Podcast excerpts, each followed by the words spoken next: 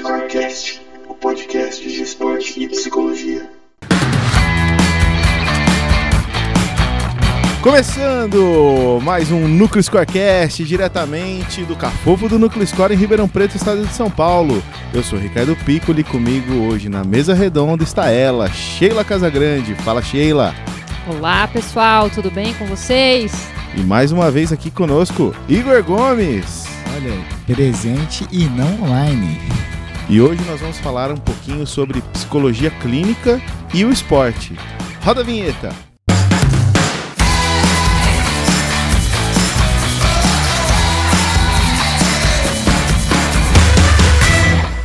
Esse tema veio à tona porque muita gente nos pergunta, né? Como é que é o trabalho da psicologia do esporte, né? Uh, tem consultório? A gente acho que a profissão de, de psicólogo, psicóloga, está muito atrelado ao consultório, branco, divã, e muitas vezes as pessoas se surpreendem com o fato de estarmos, por exemplo, à beira da quadra, observando.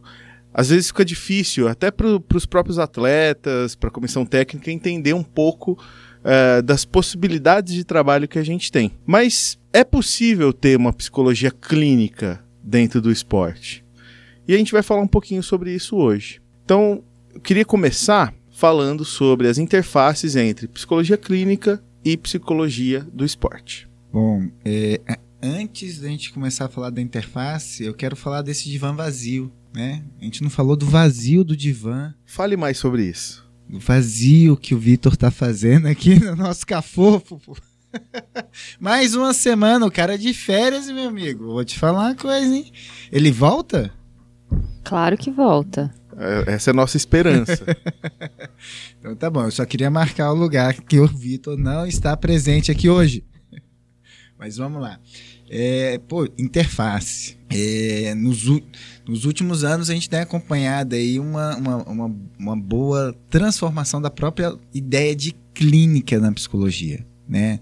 Não mais desse, dessa clínica, igual você desenhou ela aí, branca, com divã, né? Desse set, mas pensar nessa clínica do olhar, né? Do fazer do psicólogo, que vai ser um, um, um olhar clínico voltado realmente para a necessidade do, do outro que está à sua frente. E aí você pode pensar essa, essa questão, essa ideia de clínica em vários espaços, seja na arquibancada, seja debaixo da árvore, seja do lado da piscina.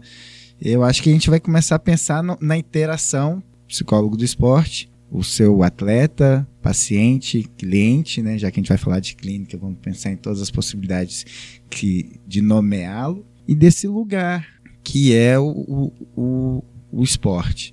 Então, eu gostaria de que a gente fosse pensar na clínica, mas na perspectiva do atendimento clínico, do olhar clínico, da escuta clínica, né? Vamos ampliar um pouquinho esse horizonte aí. E aí eu acho que ela se faz em qualquer outro espaço. Se a gente partir da pergunta onde a clínica está, né, na psicologia do esporte, ela está em qualquer lugar. Né? O nosso setting terapêutico ele se faz em qualquer lugar. E quando você traz, Ricardo, essa coisa de as pessoas perguntam pra gente como é o nosso trabalho, porque a gente está na beira da quadra, na beira do campo, embaixo da árvore. A gente não precisa de quatro paredes para fazer psicologia do esporte. A gente faz psicologia do esporte em qualquer lugar. E a gente pode fazer psicologia clínica em qualquer lugar. Que é um pouco isso que o Igor traz desse olhar, desse todo, independente do lugar onde a gente está. Mas como é que funciona? Por exemplo, a gente tem uma equipe. Vamos pegar uma equipe, por exemplo, de rugby, que tem aí uma média de 40, 50 atletas. Como é que se dá essa psicologia clínica numa equipe como essa? É um trabalho individualizado? Em que momento a gente coloca a psicologia clínica dentro desse contexto, por exemplo, de esporte coletivo? Eu vou te fazer uma pergunta. Você acabou de citar um. Eu vou, voltar a pergunta só para você ver o tanto assim. A gente pensa, mas a gente pensa na possibilidade, mas a gente não pensa no fazer, né? Então vamos lá. Você falou que são quantos atletas? 40? Ok. Você consegue observar os 40 ao mesmo tempo?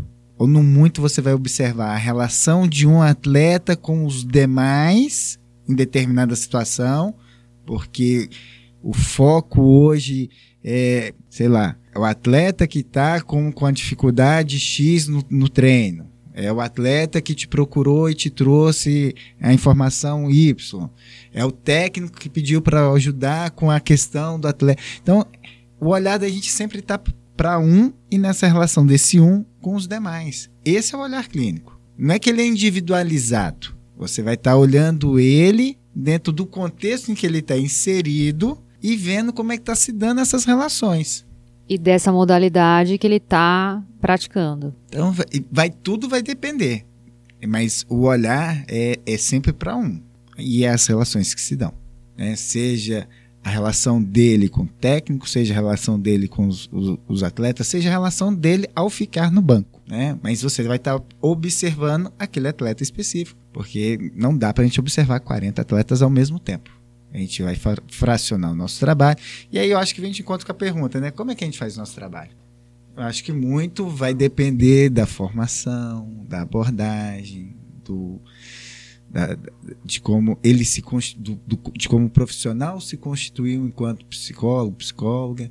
E aí isso vai trazer para ele os elementos dele atuar dentro, né? Porque eu sou psicólogo clínico, ou sou psicólogo do esporte. Mas eu tenho uma teoria que sustenta, eu tenho uma abordagem que sustenta o meu olhar. Eu não estou olhando ele a partir da psicologia do esporte. A psicologia do esporte não é uma abordagem, é um campo. É, eu vou ter, eu vou me especializar, eu vou ter uma formação, eu vou estudar a modalidade, eu vou entender sobre grupos, eu vou entender sobre outros elementos, mas eu vou ter uma, um, um, um alicerce de formação, seja ele comportamental, analítico, tecnológico, seja o alicerce que for ali da sua abordagem, que vai te mostrar que homem é esse, que, que atleta é esse, que indivíduo é esse que eu estou enxergando. E aí, a partir da abordagem, é que o meu trabalho vai se dar. Seja um trabalho clínico, no ambiente de grupo, no ambiente de esporte, no ambiente de atividade de lazer, mas com, com esse olhar único voltado à necessidade, à atenção, às relações que estão sendo construídas. Então, é assim, é, é, é realmente você está inteiro na relação com o outro. Esse é o olhar clínico. E quando ele fala dessas relações, não necessariamente de uma modalidade coletiva, relações de atletas. Pode ser uma modalidade individual onde esse atleta se relaciona com a comissão técnica, por exemplo, ou com o que ele precisa se relacionar. Não tenho, atleta, não tenho treinador, eu só tenho é, preparador físico e psicólogo, ou eu tenho patrocinador e, e preparador físico. Que, que comissão técnica é essa que esse atleta tem? Porque numa modalidade individual é só o atleta. Ah, eu não tenho ninguém, sou, é só eu. Não, sempre tem relações. Tem, eu vou me relacionar com a torcida, né? A torcida que está ali para apoiar ou para atrapalhar. Para atrapalhar. Então são várias relações. Você vai identificar o impacto que essa, é, essas relações vão trazer no desenvolvimento dessa, desse atleta, na sua modalidade, no seu desenvolvimento esportivo até mesmo a relação que ele tem com o próprio corpo. E com, com as relações que ele tem em casa, com a família, se ele tem esposa, se ele tem filhos, se tem, se mora num ambiente onde tem pai e mãe, se tem irmãos. Acho que essas relações elas vão além de um time. A, a gente precisa pegar esse atleta, se é o atleta que está no grupo, se é o atleta que está na modalidade individual, é por isso que eu sempre falo que a psicologia esportiva ela é muito é, personalizada, muito detalhista. Não existe essa receita de bolo, não existe essa coisa do ah, é tudo igual para todo mundo. Não é. Cada um é único. Cada, Cada um... equipe é única. Cada atleta é único, né? E aí... Se você pensar, o atleta é único, a equipe é única. Naquele, naquela formação que ela se apresenta, ela é única. Se você trocar uma peça, ela já muda. Sim. Então, cada relação é única. E aí, quando a gente pensa receita de bolo, pra gente é horrível, né? Não, essas não. coisas é terrível. Porque as pessoas querem receita, querem manual, querem é, técnicas prontas e específicas para tal grupo, assim, assim, assado. E aí, isso talvez seja a coisa que mais fere a, a, o nosso próprio exercício, que é ter esse olhar clínico. Porque o que, que é que acontece na clínica, na relação entre psicólogo e o seu paciente, o cliente? Não é, não é essa relação? Vínculo. Esse vínculo, né? essa empatia que cria, que, que, que vai ditar o tom do trabalho. Eu quero, eu tenho uma competição e eu quero que você me dê uma, umas dicas do que eu posso fazer para determinada competição, né? Como se fosse, por isso que eu falei da receita pronta. É. Como se fosse algo do tipo, ah, eu vou abrir um potinho, vou pegar, então, e a, a, tal poção eu vou te dar para você fazer, né? Não existe isso. E, e muitas pessoas não entendem, não conseguem perceber que não é assim. É a, a questão que a gente pode pensar é o seguinte: em que momento que a gente deve começar o trabalho, né? Pegando aqui a, a, fala do Ricardo lá no começo, já e aí você vem com a, a ideia do, da competição, mas é porque a, a competição é, é, o segundo momento de todo um trabalho, né? E aí a pessoa já quer chegar no segundo momento. Né? Ela, não, ela, ela não quer começar o trabalho onde ele, a gente estava conversando que tem você tinha atletas que já no começo de dezembro estavam começando uma, uma periodização Sim, eu tenho atletas que começam a periodização em dezembro, porque tem competição em janeiro. Ou final de novembro, porque tem competição na primeira semana de janeiro. E passam todas as festas de final de ano treinando. Então, aí, aí você pensa o seguinte: você tem uma periodização, você tem um período de, de, de treinamento para depois começar as competições propriamente ditas, né, de algumas modalidades. Então, tem tem modalidades que seguem no nosso calendário, né, no calendário brasileiro de janeiro, dezembro, né, bonitinho, e tem modalidades que atravessam. Começam em julho, terminam em março, outras começam em novembro, e, e as pessoas acham que qualquer fórmula que você usa em qualquer modalidade que acontece em qualquer momento, ela vai se aplicar. Olha só, quem começa um treinamento em, em, em janeiro é, será que é a mesma coisa de você começar o treinamento de novembro? Eu falo por causa do que a gente estava falando no episódio passado do impacto social do esporte, né? Da, da a questão do, do, do, esporte enquanto ferramenta de socialização. O que, que acontece no final de ano? Não são os momentos que as famílias se reúnem para socializar e esse, esse atleta já está confinado no treinamento? Será que a mesma ferramenta que eu uso para ele para o período de início de trabalho eu vou usar com um atleta que, que inicia sua atividade em março? Eu, eu faço assim, o tanto que as receitas já, já se eu pegar só pela questão da socialização e pelo impacto do calendário, já não funcionaria. Eu não nem... já começa com o ingrediente errado. errado né? né? Se a gente for começar assim, só, só num detalhe básico, simples, olha, é, o que está influenciando aqui? O fato dele não estar em casa naquelas, é, naquela época mais festiva do ano? Será que isso tem impacto? Será que esse impacto é o mesmo do, de falar que, poxa, mas ele não vai estar em casa no carnaval? É porque festa por festa, né? Ele deixou de estar no Natal, vai deixar de estar no carnaval. Será que esse impacto é? Ah, para o atleta talvez seja, para o outro talvez não. Pode até ser que não. Dentro da própria modalidade, a gente tem calendários diferentes. Porque a gente tem o calendário que é o calendário paulista, o calendário brasileiro, o calendário que é sul-americano, o calendário. Então, assim, esse atleta vai participar do quê? De que competições? Quando ele estabelece isso? Quem é que estabelece esse calendário? Quando ele se propõe a fazer isso? Quando ele senta para fazer essa organização e esse planejamento, ele, ele faz todo um planejamento técnico pensando no, no resultado, na competição que ele vai fazer, só que tem todo um planejamento de treinamento, um planejamento nutricional, um planejamento psicológico. E isso tudo é muito personalizado. É muito individual, porque mesmo pegando uma modalidade coletiva, porque a gente tem sim os objetivos do grupo, mas a gente tem os objetivos do atleta dentro desse grupo. Então, procurar a gente, e acontece bastante, né? A gente sabe. Procurar a gente com, com, achando que a gente vai resolver o problema em uma semana, em um atendimento, em um mês, é, com o calendário pronto, com a periodização pronta, do tipo, eu vou viajar daqui 15 dias e eu preciso que você me ajude com X questão, do tipo, eu já tô com a viagem marcada. E agora eu só preciso que você me dê as dicas para eu fazer a competição excelente e bater o recorde como se fosse algo do tipo vamos tirar o coelho da cartola. Vamos deixar a dica: quem apaga incêndio é bombeiro, né? Hum, é exatamente. Não, aí eu vou pegar. E Você veio construindo dentro da lógica do fazer da psicologia. Vamos voltar na clínica? Olha o tanto que a clínica é interessante. Quem trabalha com clínica, o que, que acontece no final do ano? Como eu disse, as pessoas começam a se preparar para as festas, para as férias, e eu tenho, assim, por experiência própria e de alguns co- colegas que eu convi- que vivem de clínica, é o mês que o, o paciente começa a abandonar os tratamentos, é o mês de dezembro, né? Então, são questões que o calendário tem um impacto no nosso, no nosso fazer. Então, não dá para a gente é, pensar em, em receita. Que o olhar da clínica é, de preparar, inclusive, é, quando você está em clínica, você já começa a se organizar tanto a sua questão pessoal quanto a questão dos seus atendimentos. Para chegar essa época do ano, você já sabe que o paciente sai, ele tem.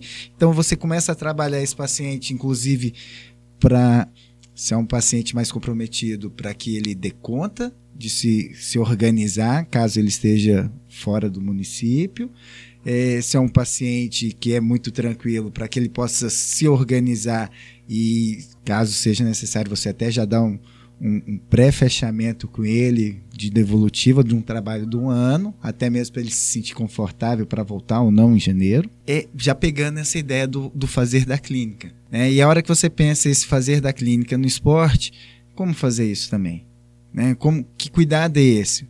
Porque não é só, olha, o atleta volta, mas a gente não sabe se o, o psicólogo volta para a equipe em janeiro. Né? O atleta vai voltar, terminou, né? Vamos pegar a temporada que termina em dezembro. Opa, o atleta está voltando em janeiro aí pra, pra, já para pré-temporada. Mas o trabalho da psicologia vai continuar? Então é, é, é a mesma dificuldade. Você vai fechar um ciclo, você também tem que ter os mesmos cuidados. Não por causa do atleta, é porque você não sabe se você volta. Que são os cuidados que a gente tem com a clínica. Eu acho que é quando a gente, quer, a gente quer trazer a clínica e a psicologia do esporte, é isso, que a gente tem que ter os mesmos cuidados. De abrir uma temporada, de abrir um atendimento, de criar um vínculo, de ter esse olhar individualizado, mas para as relações, que é muito interessante quando a gente pensa na clínica também, nas modificações que a clínica sofreu nos últimos anos, que é a preocupação que a gente começa a trazer para dentro do próprio consultório não só das relações, mas dos sofrimentos psíquicos a partir de violações de direitos. O esporte é um direito, eu estou ficando sem time, eu estou ficando sem patrocínio, eu estou ficando sem apoio. Cadê o Estado que tinha que estar aqui nos ajudando? A gente volta lá naquelas outras questões que a gente tem de política pública e esporte. A gente já falou uma vez, a gente vai retomar isso aí sempre. E aí são várias questões que vão gerar sofrimento, que vão gerar angústia. A gente já falou também de ansiedade e depressão, mas que vai fazer parte de todo um contexto. E aí esse olhar clínico, né, dessa psicologia tradicional que a gente tem da clínica, que quando a gente vai começar a fazer o curso a gente idealiza meu consultório, né, todo branquinho com divã, igual o Ricardo falou, e que vai se transformar ao longo de toda a nossa formação. Você idealizou seu consultório assim, branquinho, Ah, não. com divã? Eu não, não gosto de branco e não. Acho que não. Não. Eu, eu dei sorte, eu cheguei mais tarde, né? Eu já estava formado enquanto pessoa. Mas eu queria voltar num, num ponto que ficou um pouco lá atrás. Você, agora nessa sua fala falou um pouquinho sobre isso, que é a questão do vínculo. Como é que esse vínculo se dá trabalhando ao lado da quadra, da raia, do campo, uh, enfim, seja lá o esporte do, do tatame, seja lá o esporte que a gente queira falar. E vou até um pouquinho além. E, e, e por que, que eu faço essa pergunta? Por conta do preconceito que nós sofremos enquanto profissão, né? E aí eu resgato aquela fala, por exemplo, do Neymar, falando que não precisava de psicólogo porque ele não é louco. Como que isso se dá? Como é que esse vínculo se dá e como é que esse trabalho, por exemplo, individualizado ali, naquele lugar, no lugar onde a atividade esportiva acontece? Quem te chamou? Quem te contratou? Por que, que você está naquele espaço? Eu acho que a gente parte daí. Por que, que você está naquele lugar? É o, foi o atleta que te chamou? Foi o treinador que te chamou? Foi o pai do atleta? Foi o. Por que motivo você está ali? E aí, é, Eu, tô falando da minha experiência, tá? Eu, eu, eu começo aí. Por que, que você tá naquele lugar? E aí a, as relações começam, o meu olhar começa a partir daí. E a, a querer entender o, o, o, por que motivo você está naquele lugar. Ah, já aconteceu? Sim, exatamente isso que você está falando. Ninguém queria que eu estivesse lá. Porque para que uma psicóloga? A gente não precisa, ninguém aqui tá louco, né? E aí o treinador falou assim: "Não, a gente precisa sim de uma psicóloga, porque a, eu acho que a gente precisa ir além". Mas nem o treinador sabia o que, que era esse ir além. E aí, como cria um vínculo com todos esses atletas que não queriam uma psicóloga lá? Que foi a sua pergunta. Eu comecei com um treinador, fazendo esse treinador entender qual era o meu papel ali. E depois os atletas. Existem N situações, né? Se o atleta te chama, fica mais fácil, porque o atleta tá te contratando, né? Então você vai na academia, você vai no espaço onde ele tá, pode acontecer de o atleta não ir com a sua cara, não criar vínculo e o trabalho não render. E você chegar à conclusão de que não vai ter vínculo, não vai rolar. Eu não passei por essa experiência. Tem duas experiências. Uma, na verdade, é uma pergunta, outra é uma experiência que eu passei. Que é, fui trabalhar numa equipe. Nessa equipe, quem havia me chamado era o treinador. Né? Era o treinador e a diretoria, vamos dizer assim. O principal jogador não, não sabia, o líder da equipe, né? Não, não sabia da decisão. É, na verdade, nenhum dos jogadores, nenhum dos atletas sabia. E, enfim, fui apresentado, é, comecei a fazer algum trabalho, principalmente com o treinador, já que é, foi ele que, que havia me chamado. E num daqueles momentos, e foi uma das primeiras experiências que eu tive, em um daqueles momentos, um dos atletas que, enfim, eles estavam numa relação ali de brincadeira, e um dos atletas que não sabia muito bem aquilo que eu faria, uh, me chama e fala assim, ó, oh, você precisa atender ele, como se, tipo, a Sheila chamou e falou, ó, oh, você precisa atender o Igor. E, enfim, não tive reação na hora, né, sobre o que fazer, eu apenas ri. Mas depois esse atleta veio me procurar, né, e a gente, enfim, conversou, ele tava com, com alguns problemas de ordem familiar, e isso estava impactando em, em vários pontos da vida dele, não só ali no, no esporte. E, além de contar essa experiência, perguntar é, é, relacionado a isso, né? A pergunta é relacionada a isso. Qual é o limite que a gente chega é, nessa relação clínica com o atleta? Até que ponto a gente vai, por exemplo, se a gente é contratado institucionalmente, até onde a gente vai? É nossa função um, um tratamento, enfim, não gosto da palavra tratamento, mas é, esse cuidar, né, esse cuidado com essa pessoa, com esse atleta que tem um, uma demanda muito específica e que não está afetando só no esporte. É nossa função atender? Eu vou voltar mais um pouquinho. Quando você estava falando da. Você foi chamado, que o treinador te chamou e tudo mais. Acho que quando a gente chega no, no clube, onde nos chamaram, seja o treinador que chamou, independente de quem chama, a gente começa pela observação. Sempre, né? Acho que nosso papel é sempre observar para saber onde a gente está, como as coisas estão. E aí depois a gente vai para anamnese, se é um atleta, se é individual, se foi o atleta que chamou, e, né? E aí a gente começa todo o processo de psicodiagnóstico. Nesse, nesse caso e nessa sua pergunta, né? A gente tem uma instituição que chamou, você vai lá, faz todo o, o a observação, tem um, um atleta que te procura, que está com um problema que é pessoal e que está atrapalhando a equipe. O problema do atleta é pessoal, diz respeito. Você foi contratado como psicólogo clínico específico para aquele atleta ou você foi contratado como psicólogo é, do esporte para a equipe? Nesse caso, a gente encaminha esse atleta para uma psicologia clínica fora do clube que não seja você. Porque você ali é o psicólogo daquele time e não daquele atleta. E aquele, aquela situação não diz respeito a você. Então a gente tem parceiros da psicologia clínica onde a gente costuma encaminhar esse tipo de situação. Já pode ir para a comissão de orientação ou não? Tá, tá bem encaminhada ela, não tá? É, eu costumo atuar, atuar assim, a gente ensina nossos alunos é. assim, que esse é o, né, o, não, mas é o jeito mas é a, a questão da, do cuidado, né? Que quando você fala assim do tratamento, aí você fica na dúvida se fala de tratamento, se fala de cuidado. E o que a, a Sheila traz é o cuidado que a gente tem que ter na relação de quem nos contrata, mas jamais esquecendo aquele que é o, o, ator, o, o vamos- ser, o ser, né? o ser Aquele- humano. É o porquê. o porquê de você estar ali. Então é realmente. Vamos voltar nessa, na, na questão. A gente não trabalha isolado, a gente trabalha em, em- em equipe, a gente tem uma rede, né? E a, a importância de a gente ter uma rede de bons parceiros para você poder ter a quem caminhar essas demandas. Vou te trazer uma outra situação.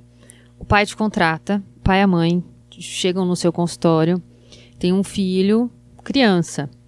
E aí o pai te traz a criança que ele tem uma dificuldade X num esporte. Quem te contrata é o pai, mas o teu cliente, o teu paciente, né, independente, dependendo da sua formação aí, é a criança.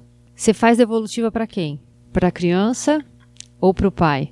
É o pai que te paga, porque foi o pai que te contratou. Esse pai, ele quer orientação, mas a pessoa que você está cuidando é essa criança. Eu, Sheila, nunca aprendi e acho que a gente não tem que esquecer que essa criança é o teu paciente. Ela precisa de devolutiva sempre. O processo é dela. A devolutiva da criança, e aí vamos usar aquela outra palavrinha que a gente gosta muito da psicoeducação. é, porque a partir da devolutiva tem uma orientação aos pais. né? A criança precisa entender que há uma necessidade de se passar uma informação ao pai, não é aquela informação restrita da relação psicólogo-paciente, cliente, criança, mas é a informação que é necessária para que o pai possa tomar ou dar encaminhamento às ações que vão ajudar no processo de, de, de- que você está desenvolvendo ali com a criança. As informações que você passa para o pai não é as informações do que acontece no atendimento. Por uma questão ética, né? Todo psicólogo sabe que o que fica, que acontece no, no, no setting, fica no setting. Mas esse pai precisa de uma orientação. Essa criança é informada de que vai ter essa orientação aos pais, né? É um combinado. Geralmente a criança está junto, né? É, às vezes até a criança se manifesta em falar que, né? al- De como é algumas- que ela que gostaria que fosse que feito. fosse. É, que é- esse é o papel, né? De você empoderar a criança ali da relação onde ela é um sujeito que vai poder ter voz, vai poder ter opinião, vai poder falar assim, olha, eu gostaria que assim fosse feito. E, e aí você é o mediador, que às vezes até a criança que vai fazer o processo de orientação dos pais. Às vezes essa criança pede para mostrar desenhos e coisas assim para esses pais, mas jamais, jamais a gente conta para esses pais que os pais são super curiosos, querem saber o que É. acontece, mas a gente tem esse Lembrando- esse cuidado Lembrando que de dependendo que- da sua formação, o desenho é um instrumento. é de- é um instrumento avaliativo restrito a quem de direito e ao profissional da psicologia. E aí, se a criança entender que aquele desenho ela quer que mostre, ela vai, você vai poder mostrar. Se ela fala assim, não, não, você não vai mostrar porque ele é restrito. ele é meu e eu não quero que você mostre a ninguém, assim como eu não quero que você mostre uma atividade específica que eu fiz. Ele tem todo o direito de fazer essa Esse essa pedido. observação e esse pedido.